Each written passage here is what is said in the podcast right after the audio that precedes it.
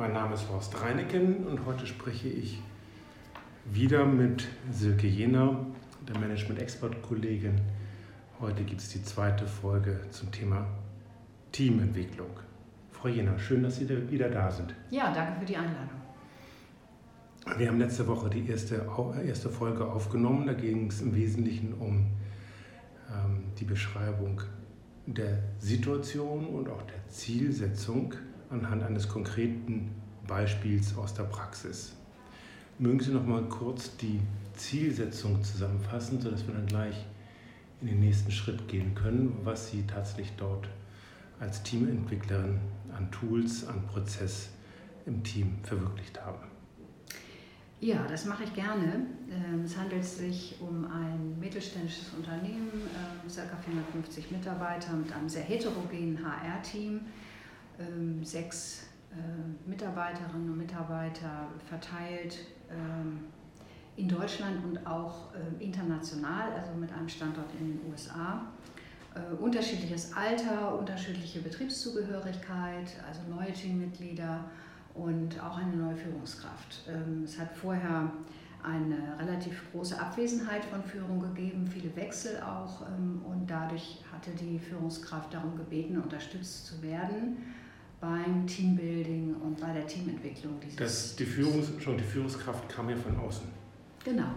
Und war eine erfahrene Führungskraft, die also wusste genau. und auch die Wirklichkeit äh, einschätzen konnte, wie wichtig es ist, ein Team zu Beginn der, der neuen Zusammensetzung initial praktisch wieder zu formen. Genau weil einfach doch die Situation offenbar äh, schwierig war, denn durch die vielen Wechsel das hatte die Führungskraft natürlich am Anfang gar nicht einschätzen können, äh, wie da die Situation genau war, warum es dazu gekommen war, aber hatte schon das Gefühl, es könnte gut sein und es wurde auch von der Geschäftsleitung unterstützt, ähm, jemanden dazu zu holen, der ein Stück weit das Team begleitet, äh, um wirklich gut an den Start zu kommen und die richtigen äh, Themen gut bearbeiten zu können. Was war die Zielsetzung? Was war das gewünschte Ergebnis dieser Teamentwicklungsmaßnahme? Ähm, das Team hatte eine sehr schlechte Außenwahrnehmung in der Organisation, wurde nicht als Team wahrgenommen, sondern sehr, sehr fragmentiert. Und so war es ja auch, verschiedene Standorte,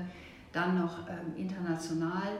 Und durch die ähm, Einführung einer Matrixstruktur in der Organisation wurde einfach sehr deutlich, auch in HR muss man besser zusammenarbeiten, weil es eben Führungskräfte gab und gibt, Bereichsleiter, die eben Mitarbeiter an verschiedenen Standorten haben und dadurch natürlich äh, idealerweise eine einheitliche Vorgehensweise auch im HR-Team gewährleistet ist. Und insofern war das schon ein ganz wesentliches Ziel ähm, und natürlich auch als Team, äh, als internationales Team, als virtuelles Team zu lernen, besser zusammenzuarbeiten. Ja. Das ist ja etwas, was es mhm. heute sehr viel gibt was schon fast als selbstverständlich gilt, aber es wird eben oft vergessen und so war es auch da, was es eigentlich braucht, um gut zusammenzuarbeiten, auch virtuell. Insofern war das ein ähm, Ziel, also die, ähm, tatsächlich die ähm, Außenwahrnehmung und das Marketing zu verbessern, aber auch nicht nur oberflächlich, sondern wirklich auch die Prozesse neu aufzusetzen und zu gucken, wo kann das Team wirklich einheitlich global agieren und wo braucht es eben äh, tatsächlich lokale Ansätze. Was haben Sie dann unternommen? Jetzt kommen wir ja zum eigentlichen genau. Content, zum eigentlichen Inhalt genau. dieser zweiten Folge. Genau. Ähm, ja, wie, wie bildet man denn nun so ein leistungsfähiges Team? Das ist ja eine Frage, die sich viele stellen. Hier war es sicher eine besondere Herausforderung und aufgrund dieser Situation, die ich eben geschildert habe, nicht sehr viel Vertrauen im Team, Kommunikation schwierig, auch jetzt Englisch als Geschäftssprache, keine einheitliche Vorgehensweise, keine einheitlichen Ziele im Team. Ähm, das sind natürlich viele Themen und ähm, da kann eine externe Teamentwicklerin oder Beraterin, ähm, Coach, ich nenne bewusst verschiedene Begriffe, weil ich auch in verschiedenen Rollen agiert habe als externe, da kann natürlich die äh, Person nicht alle Probleme lösen. Ja. Also viel von dem ist natürlich auch Aufgabe der Führungskraft, aber auch die ähm, muss sich ja erstmal orientieren und ist ja auch Teil des Teams und insofern ist es gut, ähm, sich dann Unterstützung an die Seite zu holen. Wir haben dann gemeinsam überlegt, wie wir diesen Prozess der Teamentwicklung aufsetzen und haben uns ähm, ganz bewusst, weil es auch zur Firmenkultur nicht so gut passte, gegen ein klassisches Teambuilding-Event entschieden. Also, also ich sage jetzt erstmal, was gemeinsam. wir nicht gemacht haben. Ja, genau. genau. Also wir sind nicht raften gegangen oder wir sind nicht in Kletterpark gegangen, was ja häufig auch so als Teambuilding-Event angeboten wird, weil es eben hieß, das passt einfach nicht zur Unternehmenskultur. Also man hat gerade in so einem sehr ähm, technologiegetriebenen Umfeld eher so die Wahrnehmung gehabt, naja, so die weichen Themen, da wird so ein bisschen gespielt und das wird manchmal auch etwas abgewertet und insofern haben wir dann überlegt, das ist vielleicht nicht so eine gute Idee, damit zu starten.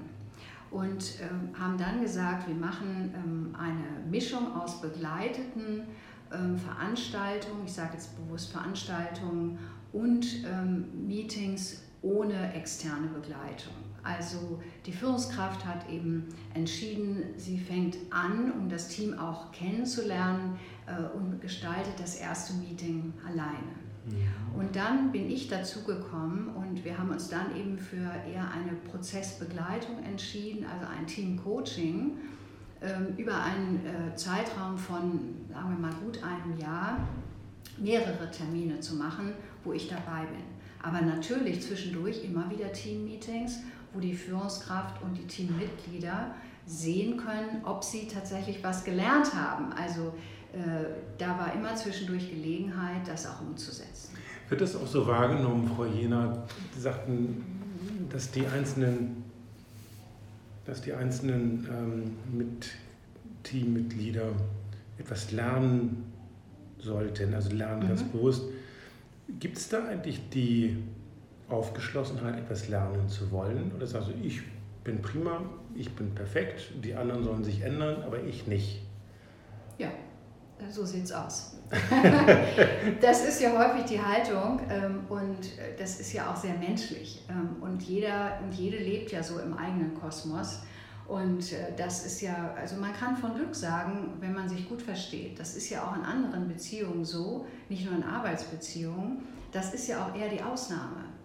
Menschen leben ja jeder für sich in der eigenen Welt. Ähm, und äh, ja, es ist schön, wenn man es schafft, tatsächlich zusammenzukommen und sich an irgendeiner Stelle zu treffen und zu sagen, wir haben das gleiche Verständnis von der Sache. Das erste Meeting war die Führungskraft alleine mit den sechs Teammitgliedern. Mhm. Wahrscheinlich auch, um ein Stück weit äh, Fühlung aufzunehmen. Erzählen Sie mal von sich. Wer sind Sie denn so? Was ist Ihre, was ist Ihr, ähm, Ihre Vita, Ihre Herkunft? Ähm, welche, welche Erfahrungen haben Sie, um dann dort anzudocken? Und dann die zweite Veranstaltung war dann mit Ihnen. Genau. Was genau. haben Sie dort, wie ging das los? Was war dort äh, ähm, die Struktur oder was haben Sie sich vorgenommen?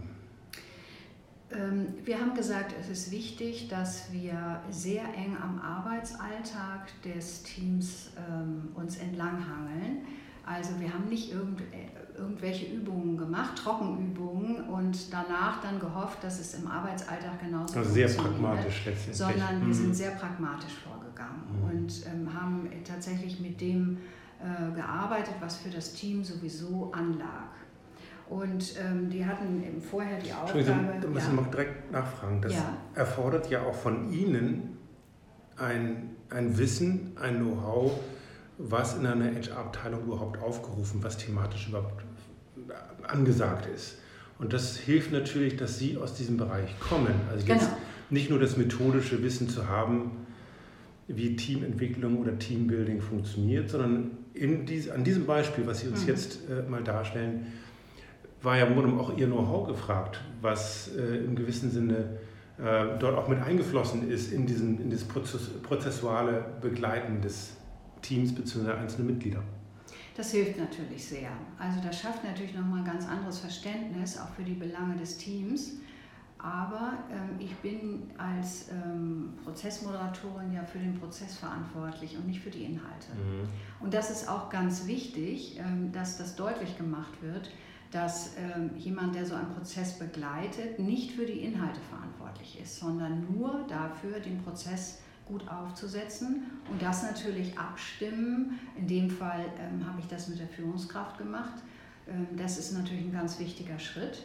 Und ähm, da muss es natürlich auch ein Vertrauen geben, dass ich diesen Prozess schon gut in der Hand habe, mit einer Struktur, die ich mitbringe und einer Flexibilität, die es dann natürlich in dem Meeting erlaubt, vielleicht auch ähm, andere Schwerpunkte zu setzen. Aber wir haben uns, ähm, um jetzt da konkret zu werden, ähm, uns einen Prozess angeguckt. Ähm, ich hatte ja gesprochen über den Wunsch ähm, auch der Geschäftsleitung, der Führungskraft, äh, Prozesse vielleicht womöglich einheitlicher zu gestalten. Und es war die Aufgabe des Teams, und daran habe ich sie dann unterstützt, so einen Prozess auf, äh, auszuwählen. Und äh, das hat das Team gemacht. Ja. Das Team hat sich entschieden, wir gucken uns den Recruiting- und den Onboarding-Prozess an. Alle gemeinsam. Genau. waren also praktisch alle gemeinsam genau. in einem Raum. Genau. Und Sie waren diejenige, die äh, prozessual oder drauf geschaut hat auf diese Struktur genau. des, des Ich würde jetzt einfach kurz mal erzählen, wie Bitte. wir angefangen haben. Ja. Jetzt sind wir schon im Prozess.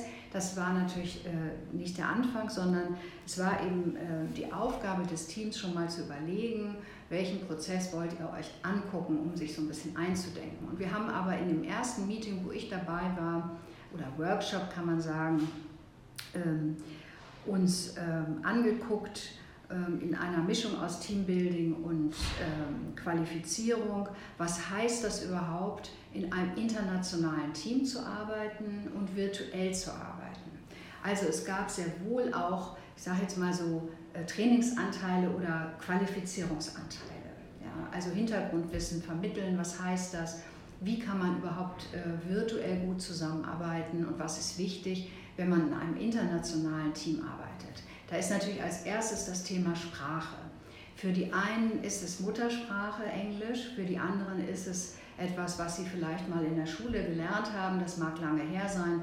Andere haben vielleicht internationale Erfahrungen und gehen damit sehr leicht um und für die ist es überhaupt kein Ding. Ähm, und das überhaupt zu thematisieren, das heißt auf einer Metaebene darüber zu sprechen, was das heißt und vielleicht auch, wie es einem damit geht. Das ist ganz wichtig, weil es ist für manche, die nicht so gut Englisch sprechen, ja auch ähm, teilweise sogar beschämend, sich zu äußern. Also viele mögen sich sowieso nicht gerne äußern in einem Team und sind auch äh, vielleicht nie dazu aufgefordert worden, sich zu äußern, sondern eher Sachen abzuarbeiten. Und jetzt plötzlich erwartet man, dass die in so einem Teammeeting ähm, oder in so einem Workshop sich äußern und dann noch auf Englisch. Ja? Also das ist eine wahnsinnig große Hürde und es ist ganz wichtig, das überhaupt zu thematisieren waren und Sie sehr, Verständnis zu schaffen. Waren Sie sehr stringent dabei, dass wirklich nur Englisch gesprochen wurde? Nein.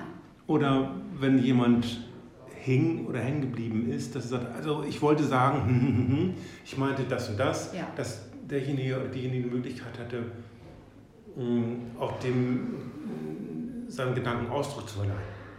Also wir ähm, haben natürlich gesagt, die Sprache des Meetings ist ähm, Englisch und ich habe auch auf Englisch moderiert, aber ähm, ich spreche ja nun auch Deutsch und äh, bin also in beiden Sprachen ganz gut zu Hause. Und wenn äh, klar war, dass jemand nicht mitkam oder eine Frage hatte oder eine Vokabel nicht verstanden hat, dann ähm, haben wir immer die Möglichkeit eröffnet, auch Deutsch zu sprechen, ähm, haben übersetzt ähm, Teilweise habe ich dann äh, Fragen auf Deutsch und auf Englisch formuliert, äh, um wirklich auch das sehr niedrigschwellig anzusetzen, äh, weil sonst klar ist, die Leute steigen aus. Und das will man ja gerade nicht. Man möchte ja eine Situation, in der wirklich alle dabei sind und auch äh, perspektivisch wirklich zu einem Team zusammenwachsen. Und das wird einfach häufig unterschätzt. Ja. Und das ist dann auch ein Generationenthema, aber nicht nur. Ja, das kann auch ein Ost-West-Thema sein. Es kommt auch darauf an, ähm, wenn zum Beispiel, ähm, ich habe ja selber international gearbeitet ähm, und es gab äh, Kolleginnen und Kollegen aus dem Ausland, die selber auch nicht Englisch als Muttersprache hatten, die haben natürlich sind ganz anders vorgegangen und hatten mehr Verständnis dafür als jemand, der in den USA aufgewachsen ist und keine andere Sprache spricht. Mhm. Ja. Mhm. Also insofern muss man immer gucken und es ist wichtig, das immer zu thematisieren und die Möglichkeit zu geben, ähm, da langsam reinzuwachsen. Wie haben Sie das erlebt, vielleicht als kurze Anmerkung? Ähm, Sie sagten, niedrigschwellig sind Sie rangegangen. Haben Sie dann festgestellt im Laufe der ersten ein, zwei Stunden, dass, das, dass sich da eine gewisse Entspannung, eine Entspannung breit macht oder eine Aufgeschlossenheit zeigt? Ja, also ähm, ich habe eine Entwicklung wahrgenommen, aber sehr langsam. Und ähm, das ist natürlich, wenn man sich vorstellt, zwei Tage am Stück spricht man nur Englisch. Für jemanden, der sonst eben eher nur Deutsch spricht und da nicht so zu Hause ist, ist das eine sehr große Anstrengung. Und dieser Teamworkshop an sich ist ja auch schon eine große Anstrengung. Auch das darf man ja nicht vergessen. Richtig, ja. Ähm, das ist ja häufig so, ähm, dass man denkt, naja, dann machen wir halt mal einen Teamworkshop. Aber da passiert ja ganz viel, auch so, wenn Sie an das Eisbergmodell denken. Man sieht ja nur die Spitze des Eisbergs. Und ganz viel passiert ja unter der Wasseroberfläche. Und das ist natürlich hier auch so, aber das wird nochmal getoppt, eben durch die Sprache. Ah, ich habe noch eine Frage. Äh, bitte gehen Sie gleich im Prozess weiter, aber eine Frage noch dazu zum Rahmen. Ähm, fand dieses, dieser Workshop im Unternehmen statt? Nein. Außerhalb? Außerhalb. Er war zwei Tage lang. Mhm, genau. und, ähm, und zwei aufeinanderfolgende Tage. Ja. Sodass Sie, sodass Sie im Grunde genommen auch einen gemeinsamen Abend hatten, um das in irgendeiner Weise auch zu reflektieren und auch ein bisschen so zusammenzukommen, so wie man das halt immer so macht beim Essen, beim Trinken an der Bar und so weiter. Genau. Okay, gut, das wusste genau. ich, wollte ich nochmal hören, genau. dass das ähm, also nicht innerhalb des Unternehmens stattfand, sondern zwei. Tage außerhalb. Ganz genau. Und das ist auch ähm, wichtig an der Stelle, weil man schon eine gewisse Ungestörtheit braucht. Also ist dann natürlich nicht so gut, wenn dann äh, die Geschäftsführung reinkommt und sagt, kannst du mal schnell dies machen ähm, und äh, oder dauernd Kollegen vorbeikommen, sondern da ist es schon hilfreich, wenn man das macht. Ähm, das muss ja, kann ja in der gleichen Stadt sein, also man muss ja nicht sonst wohin fahren und hier war es ja auch so, dass das Team eine Woche zusammenkam, ähm, weil ja Kollegen aus den USA angereist waren und dadurch äh, war das eingebettet in das gesamte Team-Meeting. Gut. Und das ist natürlich auch hilfreich, wenn es dann abends die Möglichkeit gibt, äh, für das Team zusammenzusitzen und zu klönen äh, beim Glas Wein. Ähm, und das würde ich auch auf jeden Fall immer ähm, empfehlen. Das hilft natürlich sehr, wenn es dann auch mal um andere Themen geht. Ähm, und auch da kann man natürlich dann sich vielleicht wieder ein bisschen zurückziehen oder sagen, ich spreche mal mit jemand äh, den vom anderen Standort, aber auf Deutsch, weil das vielleicht auch Kollegen und Kolleginnen sind, die ich auch gar nicht so oft sehe. Mhm. Ja. Also es geht dann, gibt natürlich innerhalb dieses gesamten Teams ähm, dann auch wiederum Leute, die zwar alle in Deutschland arbeiten, aber sich ja auch nicht so häufig treffen. Ne? Und das ist natürlich ganz wichtig. Ja, zum Setting vielleicht, das ist ganz wichtig, ähm, das können wir jetzt ja auch gleich noch anschließen. Ähm, also sehr gut ist es natürlich, wenn man sich in einem Raum bewegt, der viele Möglichkeiten bietet. Deswegen empfehle ich auch häufig, wenn das Unternehmen eher so klassische Konferenzräume hat, sich vielleicht doch einen anderen Raum zu suchen. Weil was passiert, wenn Sie in einem Meetingraum sitzen, im Unternehmen, der einen langen Konferenztisch hat mit feststehenden Tischen, wo man vielleicht sogar zwei Tischreihen äh, hintereinander hat äh, und man sitzt so ungefähr zwei bis drei Meter voneinander entfernt, dann vielleicht wie hier jetzt zu sechs, zu acht in einem riesen Raum, wo normalerweise 30 Leute reinpassen, das ist natürlich für so eine Teambuilding-Maßnahme nicht wirklich äh, hilfreich.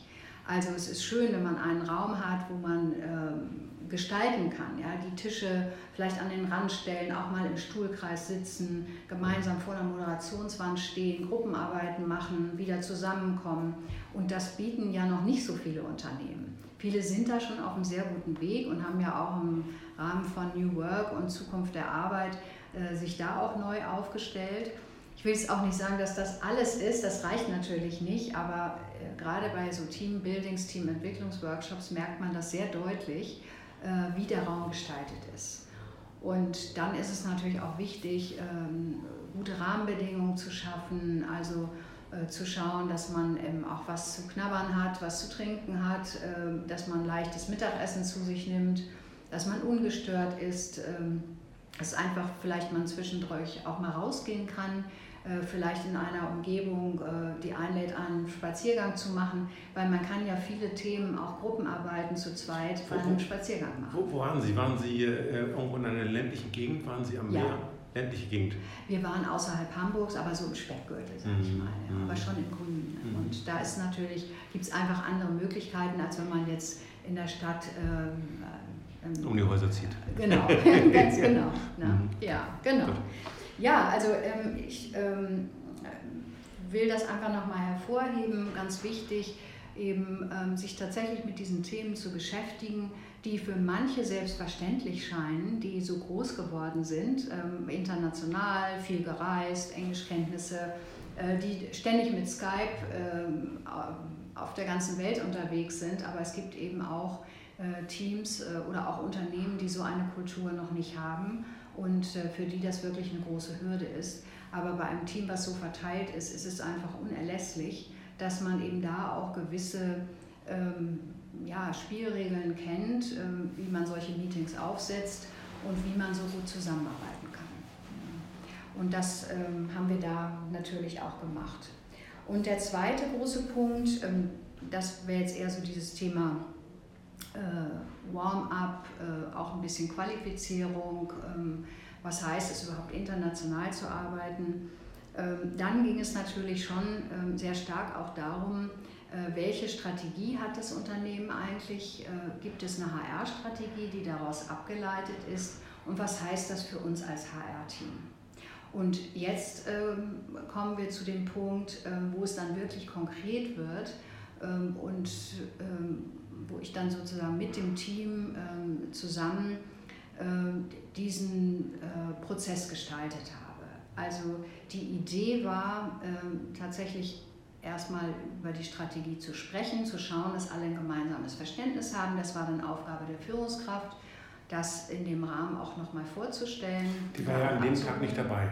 Doch, die war dabei. Die Ach. Führungskraft war immer dabei. War immer mit dabei? Genau. Okay. Das habe ich vielleicht nicht, das war so selbstverständlich für mhm, mich, mhm, habe ich vielleicht nicht explizit gesagt, aber ähm, dies äh, ist ja kein Teambuilding äh, ohne die Führungskraft. Die Führungskraft ist ja Teil des Teams und hat vielleicht eine besondere Aufgabe, nämlich die Führung, aber letztendlich ist die Führungskraft ja immer auch Teil des Teams. Also es ging nicht darum, irgendwie mit dem Team was zu machen, weil es nicht performt. Und dann kommt das Team wieder und alles ist gut. Und dann sagt die Führungskraft alles super, sondern äh, die Führungskraft ist ja auch in dem Fall jetzt auch neu gewesen und ähm, wollte natürlich mit dem Team äh, zusammenwachsen, um dann gemeinsam diese großen Aufgaben zu stellen. Das spielt sicher, ist sicher von Vorteil, wenn die Führungskraft neu im Unternehmen ist. Es gibt also noch keine, keine Befindlichkeiten mit äh, einzelnen Personen. Zumindest das, lächeln. Gab es die schon, die Befindlichkeiten zur Führungskraft? Also das Denn, ähm, also, würde ich nicht, äh, kann ich jetzt so nicht sagen, ähm, aber es ist, dieses Team war ja schon vorher da. Und Richtig, es gibt, ja, es gibt ja natürlich, ähm, das hat man ja auch in der ersten Folge gesagt, dass es Konflikte gab.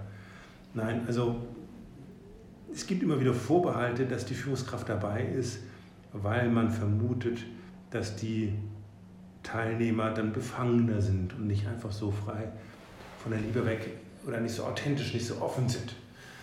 Aber wahrscheinlich war das hier in diesem Fall ganz sinnvoll und unbedingt wichtig, dass, es, dass die Führungskraft dabei war, weil der das Team auch noch nicht kannte und gemeinsam eben immer zusammenwachsen wollte. Genau.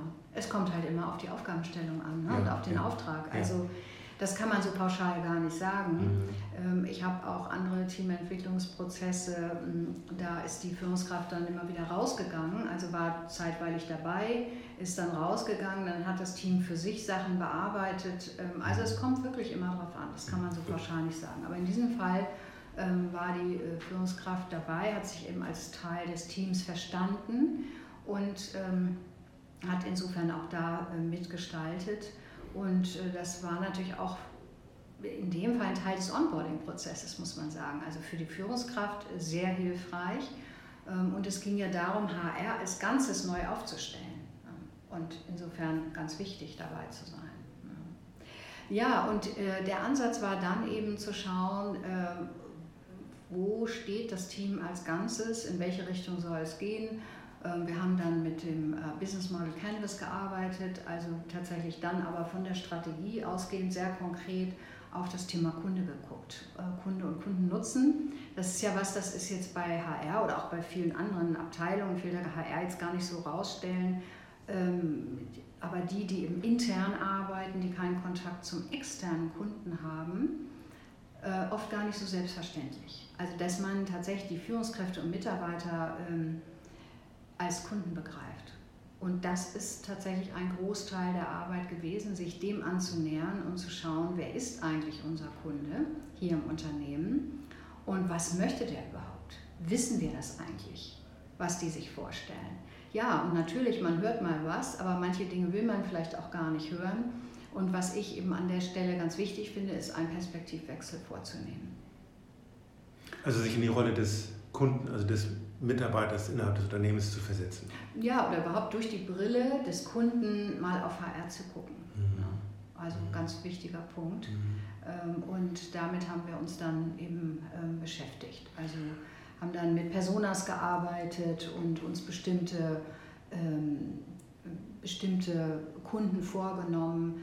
Und ich habe dann eben dem Team methodisch was an die Hand gegeben und die haben dann eben in Gruppen- und Einzelarbeit und auch im Plenum natürlich dann dieses erarbeitet. In der ersten Folge waren die Aufgabenbereiche des AHR-Teams ja sehr stark zu den Funktionen zugeordnet. Wenn ich das recht entsinne, es waren also Teile, die sich mit Ingenieuren und IT-Leuten beschäftigt haben und es gab andere, die sich mit Service-Mitarbeitern und ähm, gewerblichen Mitarbeitern beschäftigt haben. Mhm. Jetzt gibt es eine neue, das wurde eine neue Matrix-Organisation eingeführt, mhm. sodass diese bisher erlebte und bisher durchgeführte Zuordnung aufgelöst wurde. Das hat natürlich zur Folge, ist richtig, ne? das ist zu sagen. Mhm. Und, und ähm, das hat natürlich zur Folge, dass sich die einzelnen Teammitglieder natürlich auch miteinander austauschen müssen. Was ist eigentlich Ingenieur? Ich Wer macht eigentlich was? Wer macht eigentlich was? Ja, ja, Wie ticken die? Ja, klar. ja, was ist das eigentlich für ein Kunde? Was will der? Ja, das ist wahrscheinlich dieses, dieses, dieses, ähm, dieses, dieser Paradigmenwechsel, von dem Sie sprechen, ne? indem man sich in die Rolle des Kunden versetzt.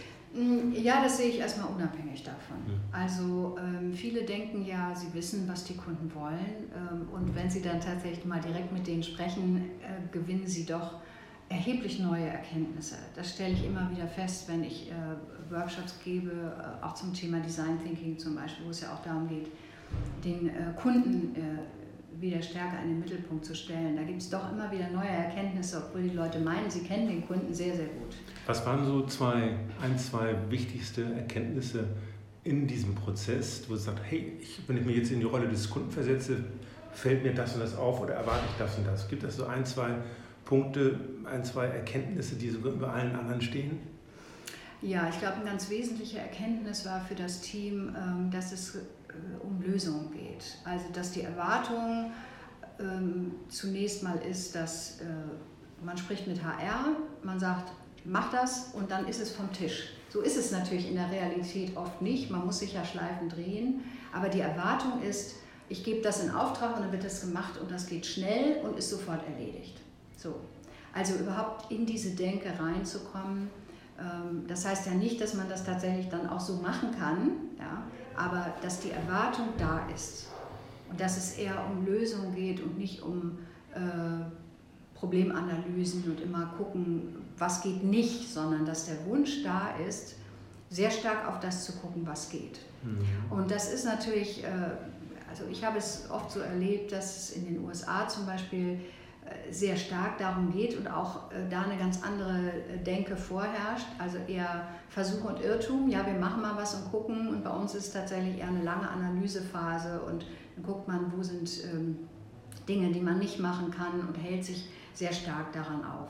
Und das äh, war eben teilweise auch hier der Fall und da überhaupt mal in diese andere Denkweise sich reinzufühlen, äh, das war schon tatsächlich ein Erkenntniseffekt, ne, ein ganz großer Effekt. Und äh, eben auch, dass es natürlich unterschiedliche Erwartungen gibt, ne? je nachdem, mit wem man spricht. Ein Teamleiter hat andere Erwartungen, ein Teamleiter in der Produktion, als ein Geschäftsleitungsmitglied zum Beispiel. Ne? Das ist ja richtig ein Kulturwechsel, ein Paradigmenwechsel, in dem man jetzt auch ganz unterschiedliche Zielpersonen als Kunde betrachtet. Genau. Nicht?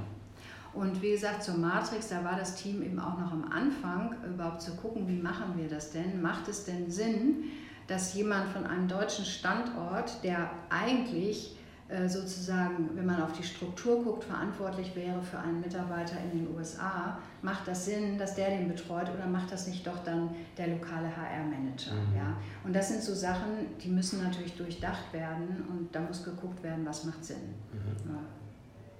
Ja, also dieses Thema ähm, hat tatsächlich dann diese ersten zwei Tage ähm, sehr stark ähm, dominiert, ähm, auf den äh, Kunden zu gucken und in der Folge dann äh, zu schauen, äh, was machen wir denn jetzt damit, ähm, welchen Prozess nehmen wir uns denn als erstes vor, äh, um ähm, da möglichst diese Kundenbedürfnisse, von denen wir gehört haben, äh, möglichst schnell umsetzen zu können. Ähm, ich muss gerade nochmal nachfragen, Frau Jena. Sie sagten ja vorhin oder eingangs, dass man sich den Recruiting-Prozess herausgenommen hat. Ist das richtig? Ähm, ja, es war tatsächlich so, dass man sich dann doch für den Onboarding-Prozess entschieden hat, okay. ähm, weil das tatsächlich ein äh, Prozess war, den man sich immer wieder vornehmen wollte, aber dazu kam es nie im Arbeitsalter. Also, also Onboarding sind also praktisch das, das ähm, Was nach dem Recruiting kommt. Genau, also ja. praktisch die ersten Tage, die ersten Wochen, Monate der neuen Mitarbeiter, sie einzuarbeiten, sie zu integrieren, sie zu vernetzen innerhalb der Firma. Genau, und das fängt schon eigentlich an mit dem Tag der Vertragsunterschrift. Ähm, was passiert, wenn jetzt jemand ins Unternehmen äh, kommt, aber nicht sofort, sondern vielleicht erst drei oder sechs Monate später, weil dann eine lange Kündigungsfrist ist. Wie überbrückt man diesen Zeitraum? Also es sind ganz viele Themen, die damit reinspielen. Und ähm, da sind natürlich auch die ähm, Zeiten, jemanden an Bord zu holen, äh, von Land zu Land sehr unterschiedlich und auch natürlich je nachdem, was das für eine Stelle ist, dauert es eben manchmal länger oder manchmal geht es schneller. Und da äh, ein gemeinsames, äh, eine gemeinsame Herangehensweise zu schaffen und eben zu schauen, wo macht es Sinn, dass wir uns da vereinheitlichen, um auch die Führungskraft, die ja maßgeblich jemanden onboardet, zusammen mit dem jeweiligen Team, da besser zu unterstützen. Ja, ähm, ich würde einfach gerne jetzt nochmal ähm, kurz beschreiben, äh, wie wir insgesamt weiter vorgegangen sind. Ich habe ja gesagt, es gab äh, Treffen, bei denen ich dabei war, also Workshops, die wir gemeinsam gestaltet haben und andere natürlich ganz reguläre Team-Meetings, die die Führungskraft dann ähm, auch alleine durchgeführt hat. Und ich bin dann eher so im Abstand von drei bis sechs Monaten wieder dazu gekommen. Und äh, in dem äh, nächsten äh, Meeting, wo ich dabei war, ähm, haben wir uns dann tatsächlich die ähm, äh, Prozesse nochmal näher angeguckt. Also die Idee war natürlich, dass das Team idealerweise in der Zwischenzeit daran weiterarbeitet. Aber das ist wie so häufig dann äh, eben nicht passiert. Und insofern haben wir einfach dann den Workshop auch genutzt, wirklich weiter an dem Thema zu arbeiten. Ähm, und das äh, kennen viele, die damit zu tun haben. Äh, man hat im Workshop, man kommt sozusagen dann zum Schluss zu einer To-Do-Liste und jeder hat eine Aufgabe ähm, und das geht dann aber auf dem Arbeitsalltag unter. Und die Zeit äh, wurde eben dann genutzt, tatsächlich weiter an dem Prozess zu arbeiten. Auch das Thema Aufgabenverteilung ähm, war natürlich auch ein Thema, was wir uns angeguckt haben. Und dadurch, dass dann äh, drei, sechs Monate ins Land gegangen sind, äh, war natürlich auch möglich, war es möglich, schon mal zu schauen, was funktioniert denn, ähm, wo hat sich bewährt, die Aufgabe jetzt neu aufzuteilen oder wo hat man dann doch entschieden, äh, es wieder so zu machen wie vorher. Ja, also es ist der Weg der kleinen Schritte, mhm. also eher im Sinne einer agilen Herangehensweise äh, zu schauen, ähm, nicht zu viele Themen anzufassen, eher ein Thema ähm, sich vorzunehmen, einen Prozess sich vorzunehmen und den dann zu Ende zu bearbeiten. Agilität, agiles Vorangehen, ähm, kann man daraus, verstehe ich das richtig, dass Sie dann auch zwischendurch die Möglichkeit hatten, mit der Führungskraft mal zu sprechen während dieser drei, sechs Monate, wenn sich daraus Fragen ergeben haben? ähm, wir kommen mit diesem Ansatz irgendwie nicht weiter oder wir müssen hier etwas korrigieren, nachjustieren? Das haben wir im Workshop gemacht. Mhm. Also das war wichtig, das auch wirklich mit allen zu besprechen ähm, und dann nicht mit der Führungskraft so ein Parallelgleis aufzumachen, ah ja. mhm. ähm, sondern das war ähm, ganz wichtig bei diesem Ansatz, das wirklich auch offen zu und transparent zu machen und dann mit allen zu besprechen. Und das war ja auch Teil der, äh, dieser Meetings. Es äh, gab ja dann noch ein weiteres, auch da nochmal zu schauen, wo stehen wir? Ja, es gab verschiedene Impulse und dann zu gucken, was wirkt und was wirkt auch vielleicht nicht. Äh, wo ist was passiert, wo hat sich noch nichts bewegt. Also im Sinne einer Retrospektive, das ähm, Team, dem Team die Möglichkeit zu geben, nochmal eine Bestandsaufnahme zu machen, zu schauen, was war im letzten halben Jahr, wie haben wir das wahrgenommen, vielleicht auch ganz unterschiedlich. Ja, eine Mitarbeiterin war gegangen, hatte das Unternehmen verlassen, ähm, es kam jemand Neues dazu. Wie haben wir das erlebt? Für die einen war das eine sehr äh, geschätzte Kollegin, die waren natürlich traurig und dachten, oh je, jetzt kommt jemand Neues. Die anderen waren froh, ja, weil sie gesagt haben, mit der können wir sowieso nicht so gut arbeiten. Wir sind eher froh, dass sie weg ist. Also auch da zu sehen, ähm, wie unterschiedlich die Wahrnehmung ist. Ähm, wir haben den, denselben Fakt, aber die Wahrnehmung ist einfach ganz unterschiedlich und sich darüber auszutauschen. Und das schafft natürlich dann Vertrauen im Team, auch mehr Verständnis für Entscheidungen und äh, das ist ja ein Lernprozess, sich tatsächlich auch auf so einer Metaebene über diese Themen zu unterhalten. Also nicht nur äh, fachlich zu sprechen, sondern tatsächlich zu sprechen über etwas, was passiert ist und wie das erlebt wurde. Miteinander also, zu sprechen. Genau, darüber miteinander zu sprechen. Also das ähm, hat dann einen ganz äh, wesentlichen Teil auch ähm, ausgemacht. Äh, und eben dann auch zu sehen, welche unterschiedlichen Herausforderungen haben wir an den äh, Standorten und ähm, ja, äh, was ist entscheidend dafür? Also ist es die jeweilige Kultur, ist es unsere Zielgruppe, sind es die unterschiedlichen Erwartungen der Kunden?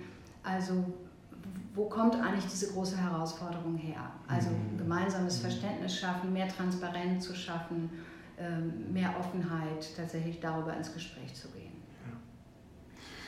Wir kommen jetzt, ähm, wir haben jetzt doch recht intensiv gesprochen, es sind ähm, 40 Minuten, fast eine Dreiviertelstunde ähm, vergangen. Sehr schön, Frau Jena, ganz herzlichen Dank zunächst mal für die Beschreibung des Prozesses. Jetzt wird es nochmal spannender in der nächsten, in der dritten Folge, in der Sie dann beschreiben werden, was äh, sie tatsächlich als Ergebnis ähm, erwartet haben oder erreichen konnten, nicht erwartet haben, sondern erwartet haben, haben wir ja besprochen, die Zielsetzung, sondern was tatsächlich als Ergebnis entstanden ist. Vielen herzlichen Dank erstmal, dass Sie dabei, dass Sie dabei Sehr waren. Sehr gerne. Bis zum nächsten Mal. Bis zum nächsten Mal, ja, Dankeschön.